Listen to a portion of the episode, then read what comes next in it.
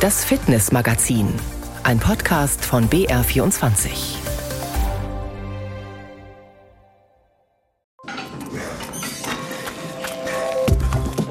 Was gibt es Neues auf dem Markt der Sportartikel?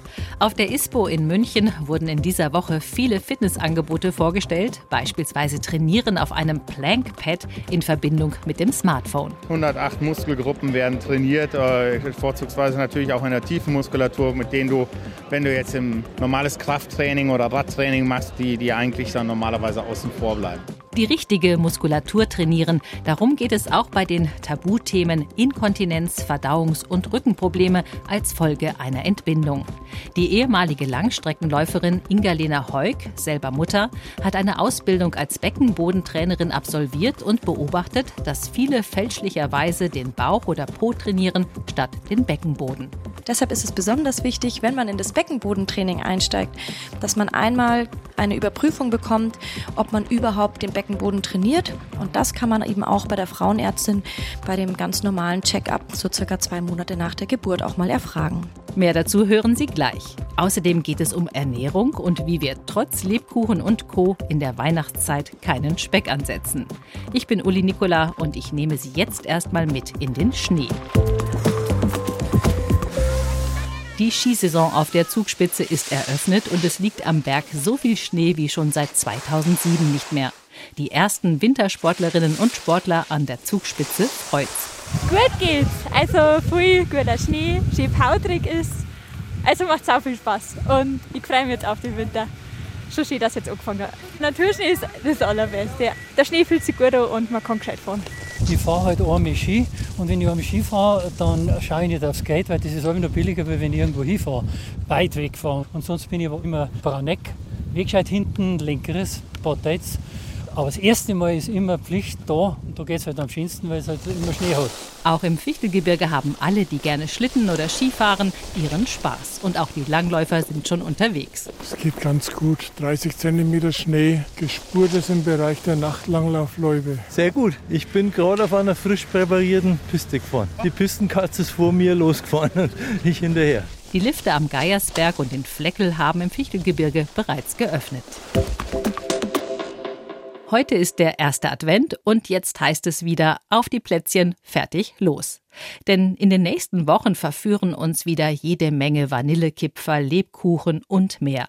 Ob auf dem Adventsmarkt oder der Weihnachtsfeier, überall gibt es kalorienreiche Versuchungen. Viele kalkulieren jetzt schon ein, ein paar Pfunde zuzunehmen und dann Anfang nächsten Jahres mit einer Diät zu beginnen. Doch es geht auch anders, sagt Abnehmcoach, Ernährungsexpertin und Biologin Barbara Plaschka aus Holzkirchen. Denn oft sei es wichtiger, wie wir essen, statt was wir essen. Sie empfiehlt deshalb ein spezielles Genuss- und auch Kau-Ausdauertraining. Ich grüße Sie, Frau Plaschka. Ja, hallo, grüße Sie auch. Ja, wie kommen wir denn jetzt am besten durch die Adventszeit ohne Speck anzusetzen? Ganz wichtig ist, dass wir uns erlauben, bewusst zu essen, auch den Geschmackssinn mit ins Boot zu holen und uns nicht vor Plätzchen, Spekulatius, Lebkuchen schon gleich fürchten und sie uns verbieten, weil wir Angst haben, dass sonst die Pfunde mehr werden, sondern dass wir sie uns zu Freunden machen und diesen Advent eben genießen, aber ja auf der Zunge zergehen lassen, sage ich mal so. Sie sagen, genussvolles Essen kann man trainieren. Wie geht das? Ja, das ist einfach eine Gewohnheit, einfach in Anführungsstrichen. Also Gewohnheiten lassen sich ändern, braucht natürlich seine Zeit. Und man können uns eben das gut so vorstellen, dass wir beim Schlucken, die aller, allermeisten, kann ich sagen, hat der Schluckreflex die Hosen an, wenn es um diesen Prozess geht. Ja, das ist einfach auch ein Reflex und das geht dann recht schnell runter. Und jetzt geht es darum, die Zunge wieder mit ins Boot zu holen, also das Zunge, Geschmacksknospen, also der Geschmackssinn und der Schluckreflex, dass die drei ein Dreamteam werden und zusammenarbeiten. Und da kann eben die Zunge aufpassen, was jetzt runtergeschluckt geschluckt wird. Und das kann man trainieren. Das ist eine Gewohnheit, die sich dann trainieren lässt. Und dann habe ich viel, viel mehr von meinem Bissen und der Aufmerksamkeit eben für meinen Bissen im Mund. Also einen Lebkuchen essen und nicht drei und den einen ganz bewusst. Und wie oft soll man kauen?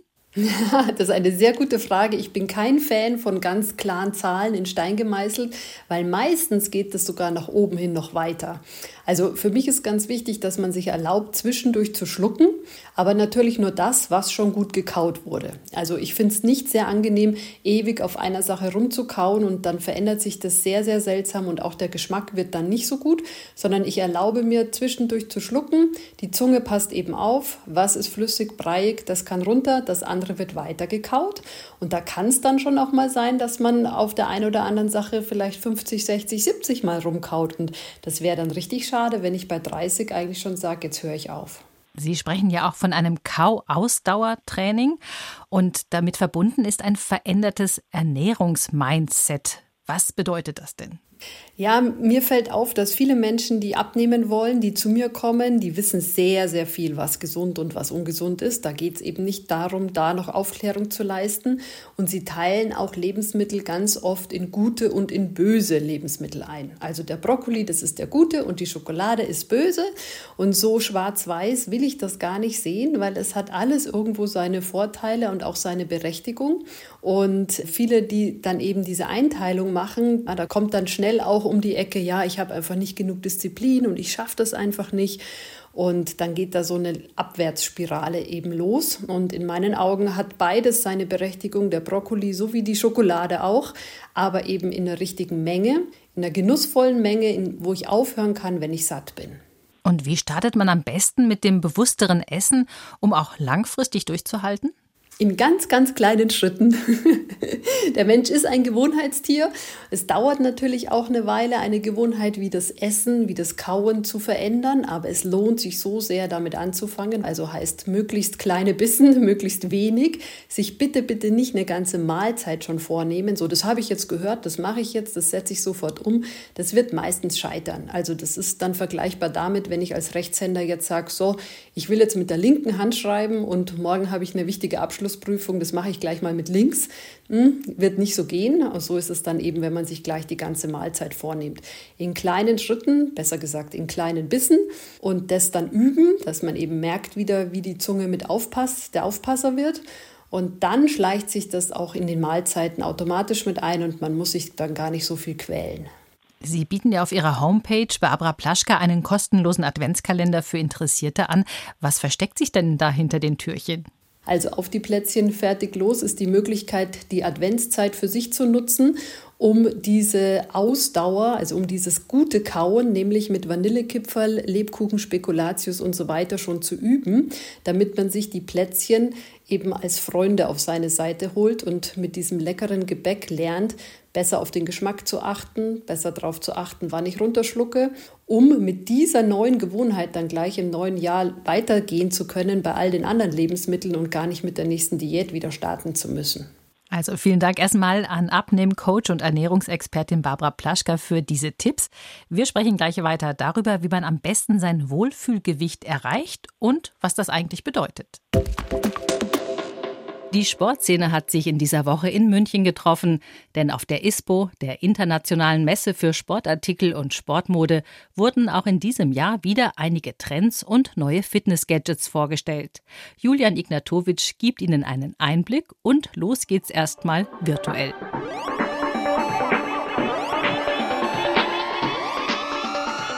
Der Fantasie sind keine Grenzen gesetzt bei Fitness und Bewegung in virtuellen Welten. Sport goes digital, das ist die Zukunft und gerade jetzt im Winter etwas, das viele gern ausprobieren. Du kriegst eine VR-Brille aufgesetzt, du hast zwei Controller in der Hand, brauchst genau einen Trigger, den für den Zeigefinger, und dann schmeißt du dich von mir aus in einer wunderschönen Winterlandschaft mit Schneebällen ab.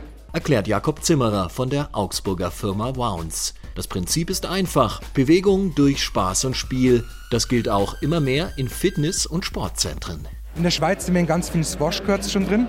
Und äh, wir sind auf der ISPO hier, um einfach zum Beispiel Fitnessstudios oder generell auch Sportvereinen eine völlig neue Perspektive und ein neues Produkt zu geben, wo man sagt, damit lockst du die Kinder hinterm Ofen hervor.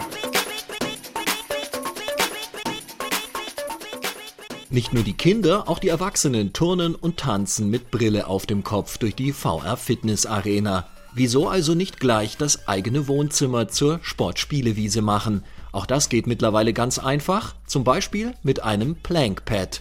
Das ist ein bewegliches Board, auf das man nicht nur die Arme, sondern auch das Mobiltelefon legt und dann Plankübungen durchführt, angetrieben durch ein Handyspiel. Mareike macht's vor. Ich habe mir jetzt ein Surfspiel ausgesucht. Da kann ich durch die Gewichtsverlagerung das Surfbrett steuern. Wenn ich mich nach rechts lehne, wird es schneller und ich kann dem Hindernis ausweichen. Oder ich verlagere das Gewicht nach links und kann so dem Hindernis ausweichen. Dadurch werde ich auch ein bisschen langsamer. Auch ich habe es ausprobiert, ist anstrengend und trotzdem spaßig. Sowohl für eine kurze Fitnesseinheit als auch einen längeren Workout geeignet. Mit entsprechendem Ergebnis, sagt David Cerenka. 108 Muskelgruppen werden trainiert, äh, vorzugsweise natürlich auch in der tiefen Muskulatur, mit denen du, wenn du jetzt im normales Krafttraining oder Radtraining machst, die, die eigentlich dann normalerweise außen vor bleiben. Die Zukunft ist digital, aber das echte Erlebnis draußen in der Natur ist nicht zu ersetzen und weiterhin am beliebtesten, sagt Stefan Herzog vom Verband Sportfachhandel. Nach wie vor ist der Outdoor-Bereich richtig gut. Outdoor ungefähr ein Drittel von dem gesamten Absatz im Sport in Deutschland. Das ist ja auch bekannt, dass das Thema Skitouren einen Wahnsinns-Hype erfahren hat. Sprich das Thema Nachhaltigkeit natürlich extrem vertreten, bei den Textilien vor allem auch. Daunenjacken aus Maisstängeln, Schuhe aus Zuckerrohr, Shirts aus Pilzen. Ja, mittlerweile wird selbst bei Skiern an der Wiederverwertbarkeit gearbeitet. Da ist eine Stahlkante drin, da sind Holzkerne zum Teil drin, da sind gute Kunststoffe drin. Wie kann ich diese Bauteile wieder in ihre Bestandteile zerlegen? Und das passiert. Das heißt, hier werden diese ganzen Bauteile wieder auseinandergenommen und kommen wieder in den Kreislauf. Daraus entstehen neue Ski, neue Skischuhe. Der Skisport arbeitet also an der Nachhaltigkeit, die Snowboard-Industrie an neuen, einfacheren Modellen, um ihren Sport überhaupt wieder populär zu machen. Andreas Kramer hat das sogenannte Double Deck erfunden, das das normale Snowboard mit einem zweiten darüberliegenden elastischen Brett ergänzt. Durch diese Technologie ermöglichen wir es den Einsteigern, das Snowboarden wirklich ganz einfach zu erlernen. Das heißt, du hast keine Probleme mehr, die Kurven anzusteuern. Du verkantest dich auch nicht mehr so leicht. Und solltest du dich doch mal verkanten, dann nimmt dich das Board durch diese Konstruktion zurück auf die fahrende Kante. Und somit bleibst du in der Spur und hast ein ganz anderes Fahrgefühl. Neue Gefühle, neue Materialien, neue Spiele und neue Realitäten. Es wird definitiv nicht langweilig und sowieso nachhaltiger in der Fitnesswelt von morgen. Vorhin habe ich ja schon mit Abnehmcoach und Ernährungsexpertin Barbara Plaschka darüber gesprochen, wie man am besten durch die Adventszeit kommt, ohne Speck anzusetzen. Denn überall locken Lebkuchen und Plätzchen und dann kommen auch noch die Festtage obendrauf mit jeder Menge Essen. Also, alles gar nicht so einfach, wenn man Anfang des Jahres nicht vor Schreck von der Waage fallen will. Frau Plaschka, abnehmen bedeutet für Sie nicht super dünn zu werden, sondern das persönliche Wohlfühlgewicht zu erreichen. Was ist das denn genau, dieses Wohlfühlgewicht? Ja, das Wohlfühlgewicht sind nicht die typischen Modelmaße 90, 60, 90, die uns in den ganzen Prospekten entgegenscheinen, sondern das Wohlfühlgewicht ist etwas sehr Individuelles, wo einfach der eigene Körper entsprechend seiner Veranlagung und der passenden Körperzusammensetzung, also in Form von Muskel- und Fettanteil, genau ausbalanciert ist. Also sein Wohlfühlgewicht hat man, wenn man entspannt vom Kleiderschrank steht und auch nicht dran denken muss, was ich jetzt am besten anziehe, um bestimmte Bereiche zu kaschieren, sage ich mal so. Und inwieweit würden Sie sagen, profitieren wir körperlich und auch mental, oder ich sage, bring lieber das Wort Fitness rein, ich glaube, das ist schöner. Inwieweit profitieren wir denn für unsere körperliche und mentale Fitness, wenn wir unser Wohlfühlgewicht erreicht haben und auch halten? Oh, sehr, sehr. Denn ich merke, das Thema Gewicht saugt enorm viel Energie. Also dieser Kampf mit dem Pfunden, das erlebe ich immer in den Beratungen, das ist wirklich schon ein richtig großer Stressfaktor geworden. Und wenn man sein Wohlfühlgewicht erreicht hat und da einen Haken dran setzen kann und das Ganze eben auch hält, ja, dann fühle ich mich in meiner Haut rundum wohl. Ich schaue mich einfach zufrieden im Spiegel an. Das Selbstwertgefühl steigt, man ist gesund, man fühlt sich fit und auch eben tagsüber wirklich oft viel energiegeladener, als wenn man es nicht hat. Sie sprechen ja auch gerne von einer Work-Taste-Balance. Was ist das? Ja, das ist auch sehr schön. Und zwar die Balance zwischen der Zeit, die ich in der Küche stehe, um eine Mahlzeit zuzubereiten. Also das ist ja durchaus mal eine halbe Stunde, manchmal sogar eine Stunde oder noch länger. Und dann die Zeit, die man sich nimmt, um diese Mahlzeit zu essen. Das ist dann in fünf, zehn, zwölf Minuten ist das ganze Thema schon wieder vom Tisch. Und dann macht man sich Gedanken, oh, was gibt es denn jetzt zum Abendessen zum Beispiel, ja? Und da denke ich mir so, Moment mal, das kann ja gar nicht sein, dass ich so viel Zeit brauche, um Mahlzeiten zuzubereiten und sie dann so schnell verputze. Also deswegen sollen es ja auch keine Schlingzeiten sein, sondern Mahlzeiten, wo man eben sich noch sehr viel mehr Zeit gibt dabei. Das klingt sehr, sehr gut. Und welche weiteren praktischen Tipps hätten Sie noch zum Schluss für uns für ein gutes Wohlfühlgewicht? Ja, gerade wenn es ums Kauen geht, dann kann ich das sehr empfehlen, dass man das Ganze spielerisch angeht. Wenn man mit den Familienmitgliedern zum Beispiel auch sagt, wir spielen jetzt das Spiel, wer zuletzt fertig ist bei dieser Mahlzeit, der hat gewonnen, dann beobachtet man sich auch schon mal, wie schnell bin ich eigentlich im Vergleich zu den anderen. Und selbst wenn ich am Anfang vielleicht ein bisschen schneller reinschaufel, so, ja, dann kann ich mich immer noch mal wieder zurücklehnen und zum Schluss warten, bis die anderen aufgeholt haben. Da habe ich auch für mich selber dann schon gewonnen, weil ich eine gute Pause drin habe, wo ich spüren kann, wie sind denn zum Beispiel meine Sättigungssignale? Bin ich eigentlich schon satt oder insgesamt das Besteck gerne zur Seite legen zwischen den Bissen. Das entschleunigt schon mal sehr, sich zurücklehnen, wie bei einem, ja, bei einem schönen Gespräch dann auch wieder beteiligen. Klar wird das Essen, dann bleibt dabei nichts ganz so heiß, aber man merkt einfach auch viel mehr, ob ich jetzt schon satt bin oder nicht. Diese und noch viel mehr Tipps gibt es in ihrem neuen Buch Kau dich schlank. Es erscheint im Februar im Piper Verlag, hat 224 Seiten und kostet 18 Euro. Vielen Dank, Barbara Plaschka, für das Gespräch, Abnehmcoach und Ernährungsexpertin. Sie setzen auf Genuss und Geschmackssinn. Dank Ihnen. Vielen Dank. Im Spitzensport gibt es einige Frauen, die während ihrer Profikarriere ein Kind bekommen und danach wieder durchstarten. In der Öffentlichkeit werden sie dafür zu Recht gefeiert. Wenig bekannt sind allerdings die Probleme, die durch eine Entbindung entstehen können, Rückenschmerzen, Inkontinenz oder Verdauungsprobleme. Das sind Beschwerden, die die Lebensqualität der Sportlerinnen beeinträchtigen und auch ihre körperliche und auch ihre mentale Leistung. Da hilft nur eines, aktiv was für eine Linderung tun. Diana, du darfst jetzt mal die Hände hochnehmen, genau, Ellenbogen durchstrecken, genau, und die Beine auf 90 Grad nehmen und dann versuchen, einmal ein Arm und das diagonale Bein langsam wegzustrecken, aber nur so weit, wie du das hier im unteren Rücken halten kannst. Diana Altberger liegt auf dem Rücken auf der Matte, während Trainer und Physiotherapeut Marco Kaufmann ihr Anweisungen für die Beckenbodenübungen gibt. Altberger ist erfolgreiche Rennrodlerin, gewann Silber bei Olympia 2018 und WM-Gold 2023. Doch ihr sportlicher Erfolg ist überschattet. Nach der Geburt ihres Sohnes traten bei ihr Rückenschmerzen und Inkontinenz auf. Levi kam vor dreieinhalb Jahren, kam der auf die Welt mit einem ja, Notkaiserschnitt war auch immer das, was ich überhaupt gar nicht haben wollte, weil mir die Folgen dessen schon vorher bewusst waren, dass es halt eben länger dauert, bis alles wieder verheilt ist. Natürlich auch eine große Wunde mitten in der Körpermitte, die da ja erstmal versorgt werden muss. Jede dritte Mutter hat nach der Geburt Probleme mit dem Beckenboden. Dieser ist durch die Schwangerschaft gedehnt und stark beansprucht und es braucht Zeit, bis er sich regeneriert. Diana Eidberger ist erst vier Monate nach der Geburt in den Leistungssport wieder eingestiegen, war in dieser Zeit stattdessen spazieren und hat, Corona-bedingt online, einen Rückbildungskurs absolviert. Trotzdem leidet sie unter starken Rückenschmerzen und Tröpfchenlassen. Ursache schon die Kaiserschnittnarbe, weil sich gerade in dem Bereich sehr viel verklebt hat und die Muskulatur den Körper schützen möchte und viele Blockaden im Rücken entstanden sind. Darmtätigkeit, die nicht wirklich gut funktioniert hat, Blähbauch, Hüftbeuger, der sehr schnell gereizt ist, das ganze Zwerchfell. Wie kriege ich die Schmerzen weg? Aber vor allem, wie bekomme ich überhaupt wieder ein Gefühl für meinen Beckenboden und Bauch? Physiotherapie und Osteopathie halfen ihr nur kurzfristig.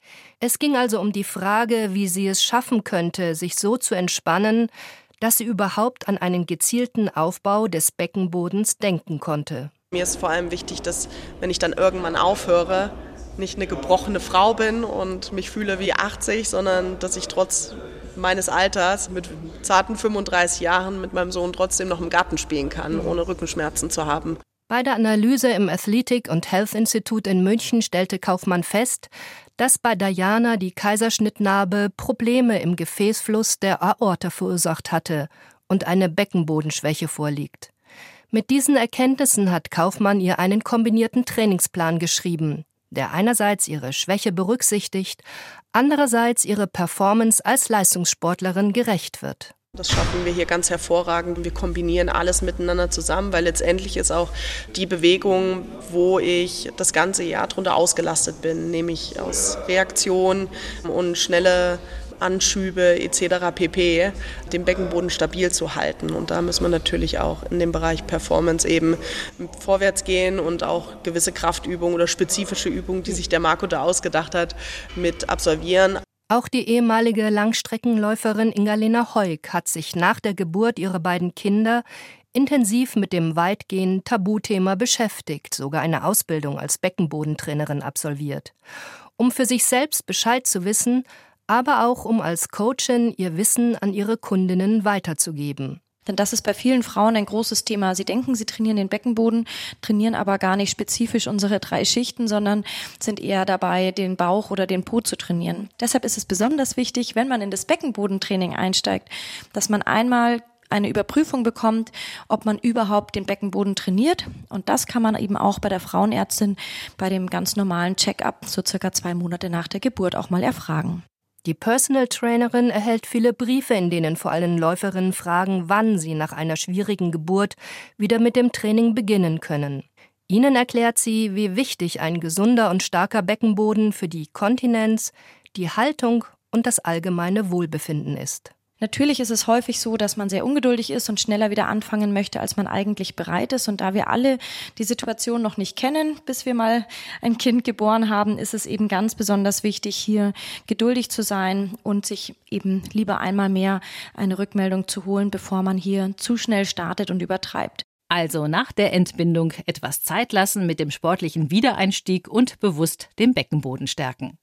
Am nächsten Wochenende hat Diana Eidberger ihren ersten Einsatz beim Weltcup im Rennrodel Zweiersitzer in Lake Placid. Frauke Gerbig, die sie zum Interview getroffen hat, drückt natürlich alle Daumen. Auch Olympiasiegerin und Biathlon-Legende Magdalena Neuner ist Mutter. Allerdings hat sie ihre drei Kinder erst nach Ende ihrer erfolgreichen Profisportkarriere bekommen. Biathlon macht sie inzwischen nicht mehr, weil es durch das Schießen kein alltagstauglicher Sport sei, sagt sie, aber ansonsten hält sich Magdalena Neuner immer noch fit. Ich fahre wahnsinnig gern Mountainbike. Das ist so meine Sommerleidenschaft. Am liebsten verbunden mit zu einem See radeln, dort eine Runde schwimmen und dann geht's weiter. Also alles, was irgendwie mit Wasser zu tun hat, auch ja Stand-up oder Kajak fahren, sowas mag ich ganz gern. Joggen ist nicht so meine große Leidenschaft. Da gehe ich dann lieber wandern oder einfach mal eine lange Bergtour. Und was ich zu Hause natürlich besser mit den Kindern machen kann, ist einfach Fitness und ähm, ja, so ein bisschen Cardio und Yoga. Einfach so zur Entspannung und zum, zum Ausgleich. Langlauf gehört natürlich nach wie vor zu meinen Leidenschaften. Das wird auch, glaube ich, mein Leben lang so bleiben. Und ich fieber auch schon so ein bisschen jetzt dem Winter entgegen, dass es losgeht. Also ich, ich habe die Skier an den an Beinen und das es geht wie von allein. Das ist ein Automatismus und es fühlt sich einfach toll an.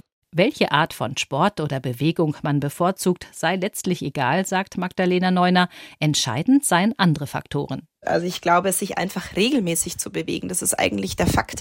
Einfach dran zu bleiben. Sport soll ja auch kein Stress sein. Also das ist ganz wichtig auch zu erwähnen, dass Sport, den man unter Stress macht, unter Druck im Grunde auch nicht sehr gesund ist. Also es soll immer auch in den Alltag passen, sich gut integrieren lassen und ja mit Freude verbunden sein. Das ist, glaube ich, ein ganz wichtiger Aspekt.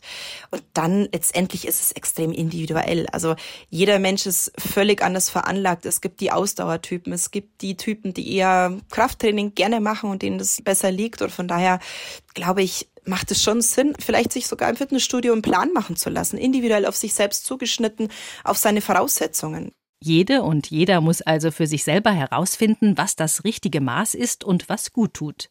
Für sich persönlich hat die Ex-Biathletin Magdalena Neuner ein Allheilmittel. Wenn ich merke, es ist wieder ein bisschen schwierig mit Socken anziehen morgens, wenn man merkt, man ist einfach so ein bisschen ungelenkig und vielleicht falsch gelegen in der Nacht, dann liebe ich das morgens einfach ein paar Runden den Sonnengruß zu machen. Das hat einfach so einen gewissen Flow, sage ich jetzt mal, wenn man da drin ist und man kann eigentlich mit wenig Aufwand sehr viele Körperregionen ansprechen und Yoga finde ich einfach was sehr sehr angenehmes. Man bereitet sich gut auf den Tag vor oder für viele ist es auch eine gute Möglichkeit abends abzuschalten und runterzukommen und kann da viele Bereiche im Körper gut erreichen, die man vielleicht mit einem Lauftraining oder mit einem eher einseitigen Training nicht so gut mobilisieren kann. Was man sonst noch alles von Spitzensportlerinnen lernen kann, vor allem im Hinblick auf die Motivation, das hat Magdalena Neuner als Co-Autorin in dem neuen Buch Peak Performer niedergeschrieben. Mehr darüber erzählt sie in der nächsten Fitnessmagazin-Ausgabe hier auf BR24 mit meinem Kollegen Julian Ignatowitsch. Das sollten Sie auf keinen Fall verpassen. Viel Spaß!